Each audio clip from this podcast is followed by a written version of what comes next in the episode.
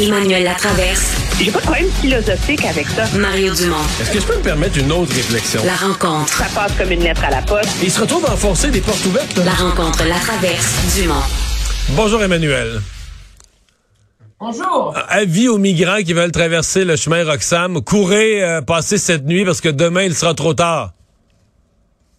Ben, c'est ce qu'on semble comprendre. Là. Ce qui est très, très clair, c'est qu'une entente a été conclue euh, et le Canada obtient ce qu'il voulait. C'est-à-dire, euh, non pas la fermeture du chemin Roxham, mais le fait, euh, la fermeture de la frontière au complet aux migrants. Pourquoi? Parce que, rappelez-vous, en selon de l'entente sur les tiers pays sûrs, quelqu'un qui fait une demande à un point de, de frontière habituelle comme la colle ou quoi que ce soit, ben, est refoulé parce que tu dois faire ta demande dans le premier pays où tu te trouves, en l'occurrence les États-Unis. Les gens profitaient de la faille, donc que le chemin Roxham et d'autres au Canada ne soient pas des postes frontières pour euh, se faufiler et rentrer au Canada et faire leur demande là. Là, ce qui va arriver, c'est que dorénavant, l'ensemble de la frontière euh, canadienne va être sous l'emprise de cette entente-là, ce qui fait que jusqu'à 14 jours après avoir franchi la frontière, euh, un migrant euh, pourrait être retourné, donc dans notre cas, vers les États-Unis. Euh, c'est une victoire diplomatique sur toute la ligne, je pense, pour Monsieur Trudeau envers le reste du pays et pour Monsieur Legault au Québec. Parce que euh, c'est sûr qu'au Québec, c'est Monsieur le, gouvernement Legault qui porte ce dossier-là. C'est le gouvernement Legault qui a exigé, rappelez-vous, le Roxham Basta de sa ministre Christine Fréchette. Euh, au mois de janvier, lorsqu'on avait annoncé la visite de M. Biden, euh, c'est Québec qui a exigé que ce soit mis à l'agenda de cette visite-là. Euh, et à l'époque, du côté d'Ottawa, on disait oubliez ça, il n'y en est pas question. Les Américains veulent rien savoir. Ils veulent pas être dans une position où le président va être humilié. Ils ont assez de problèmes avec leur immigration. Et finalement, euh, la campagne de Legault aura porté fruit mais la diplomatie fédérale aussi aura porté fruit, on s'entend. Euh, je pense que dans les bureaux du ministre Sean Fraser, ce soir, euh, on va ouvrir euh, des bouteilles de champagne là, pour avoir réussi enfin à régler un des litiges les plus épineux et avoir fait accepter aux Américains le fait de revoir cette entente-là. Mais tu vois, moi, Emmanuel, je, comprends bien ce que tu dis, puis c'est vrai que François Legault a eu un leadership à un moment, mais je pense que l'histoire ne va retenir que Justin Trudeau quand ça va être fait, quand ça ah, va être signé. Oui. Ouais, quand on va avoir vu le Justin Trudeau. À court terme. Ouais. Mais, mais je pense que c'est, pour moi, c'est un gros coup de Justin Trudeau. Là. Personne pensait.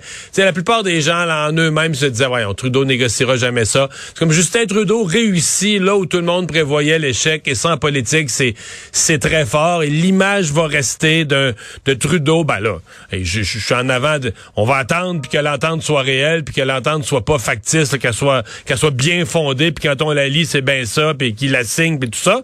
Mais si ça se produit avec les images puis les, les images de de signatures, de conférences de presse conjointes. Moi, je pense que M. Trudeau va ramasser beaucoup de crédit pour ça. Oui, puis c'est, je veux dire, c'est, on s'entend, c'est pas M. Legault qui a réussi à, la négocier cette entente-là, mais je pense que là où M. Legault a été habile, puis il faut lui donner ça.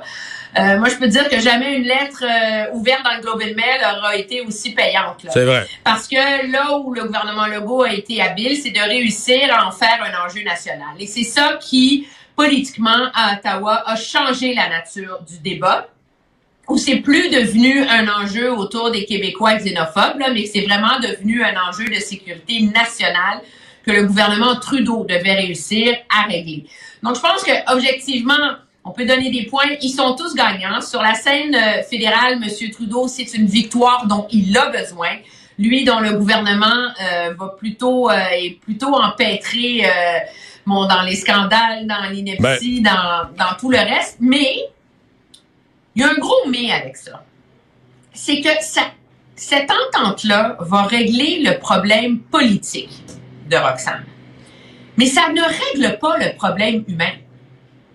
Ça ne règle pas le problème des migrants qui débarquent par dizaines de milliers par millions aux États-Unis et par dizaines de milliers chez nous. Et bien qu'on ait conspué le chemin Roxham au Québec tant qu'on veut, ces migrants-là, on savait par où ils rentraient, ils étaient fichés, on savait où ils étaient, puis on pouvait les surveiller. Là, le problème des migrants va être beaucoup plus diffus Parce que la frontière canado-américaine, c'est quand même la plus longue frontière non protégée dans le monde. Des chemins Roxham, il y en a l'équivalent, moi j'en avais compté plus d'une vingtaine au Québec. Ça, c'est sans compter les forêts, c'est sans compter les champs au Manitoba, en Saskatchewan, en Alberta, euh, dans le sud de la Colombie-Britannique. Donc, ça veut dire que, euh, premièrement, il va avoir une obligation et une responsabilité de réussir à la surveiller, cette frontière-là, ce qui est pas évident pour le Canada et ne l'a jamais été. Puis le drame humain de ces gens qui risquent leur vie pour se déplacer vers un avenir meilleur reste entier. Mais, mais là-dessus, euh, ouais. mais là-dessus, Emmanuel, il reste que le Canada accueille des demandeurs d'asile. Il sera toujours possible pour ces gens-là de faire une demande d'asile s'ils sont vraiment en danger dans leur pays, de faire une demande d'asile au Canada, euh, qui sera entendue ou acceptée. Là. C'est juste qu'on, c'est sûr qu'on peut pas accueillir toute la misère du monde. On répète souvent Ouais, cette phrase-là. C'est comme si, pre- premièrement, il faut comprendre que pour obtenir cette entente-là, euh, le Canada donne quelque chose aux États-Unis. Hein? C'est la promesse de mettre, en- mettre sur pied une voie migratoire. Là. Euh, Officielle. pour permettre, euh, excuse-moi, j'ai perdu mon lecteur, pour permettre à ces gens-là, euh, pour permettre à plus de migrants d'Amérique du Sud, d'Haïti, etc., euh, de faire des demandes vers le Canada. Selon le LA Times, ce serait 15 000 qu'on accueillerait de plus. Mais Mario, la réalité, c'est que jusqu'ici, le Canada a toujours été épargné à cause de notre géographie par ces flux migratoires de réfugiés, de déplacés monumentaux qui affligent l'Europe depuis des dizaines d'années, auxquels les États-Unis sont confrontés. Entendons-nous, le fait que on a réglé le problème ponctuel du chemin Roxham ne va pas régler ce problème-là. Il va continuer à avoir des gens qui vont essayer de faire le chemin et qui vont essayer de venir au Canada et de pas se faire coincer. Et ça, à terme, ça va devenir un enjeu de sécurité, un enjeu d'immigration auquel le Canada va devoir trouver une réponse et articuler euh, une, stratégie, une stratégie. Un mot sur ce qui s'est passé aujourd'hui à la Chambre des communes, parce que monsieur, madame, tout le monde peut avoir l'impression voyons, une enquête publique sur l'ingérence de la Chine, on demande ça, on demande ça, mais à cause du NPD, entre autres, il n'y avait jamais eu formellement, là, par la voie d'une motion votée à la Chambre des communes, même si les trois partis d'opposition sont plus nombreux, là, sont, le gouvernement est minoritaire quand les trois partis d'opposition se mettent ensemble, ils ne s'étaient jamais mis ensemble pour voter une motion sur le besoin d'une commission d'enquête et aujourd'hui, à l'initiative du NPD, ça a été fait. Oui, parce que rappelle-toi que le comité qui enquête sur l'ingérence étrangère avait adopté une motion du NPD pour qu'il y ait une enquête publique indépendante. Et là, maintenant, c'est que ce comité-là vient présenter sa motion dans le Parlement et ça fait que le Parlement a formellement voté. Donc, la Chambre des communes du Canada comme institution réclame une enquête publique indépendante sur l'ingérence chinoise. Mais elle n'a pas le pouvoir de la contre. déclencher. C'est le, le gouvernement qui l'a. Oui, alors là, qu'est-ce qui arrive? C'est là que ça devient intéressant. Le gouvernement pourrait dire oui. M. Trudeau pourrait attendre que M. Biden s'en aille, faire une conférence de presse et dire euh, je déclenche une enquête publique indépendante. Je pense pas qu'il va faire ça. Donc, il y a deux options. M. Trudeau décide d'ignorer la, la requête formelle de la Chambre des communes.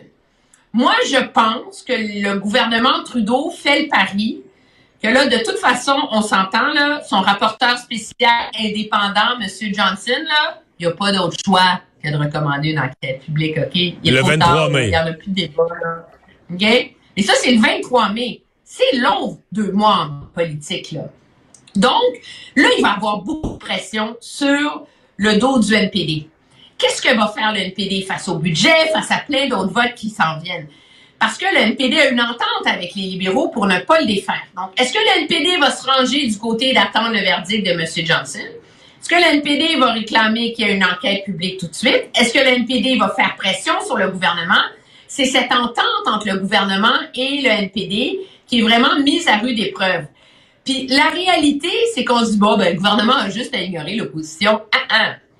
Ça, ça, déboule vite, ces affaires-là. Parce que rappelle-toi qu'en 2011, le gouvernement Harper est tombé sur un vote de non-confiance déposé par les libéraux. Mais ce vote-là, là, de où il venait? Il venait d'une motion adoptée un mois et demi avant par un comité qui voulait avoir les chiffres de dépenses sur euh, les F-35, puis euh, les prisons d'Afghanistan, puis je sais pas quoi. Alors, tu vois-tu comment rapidement là, les ça choses peut peuvent se transformer ouais. en un vote de non-confiance? Les choses peuvent débouler, mais effectivement, c'est le NPD qui a une partie de la clé qu'il va falloir surveiller dans les semaines à venir. Merci, Emmanuel. Au revoir. Très bien, au revoir.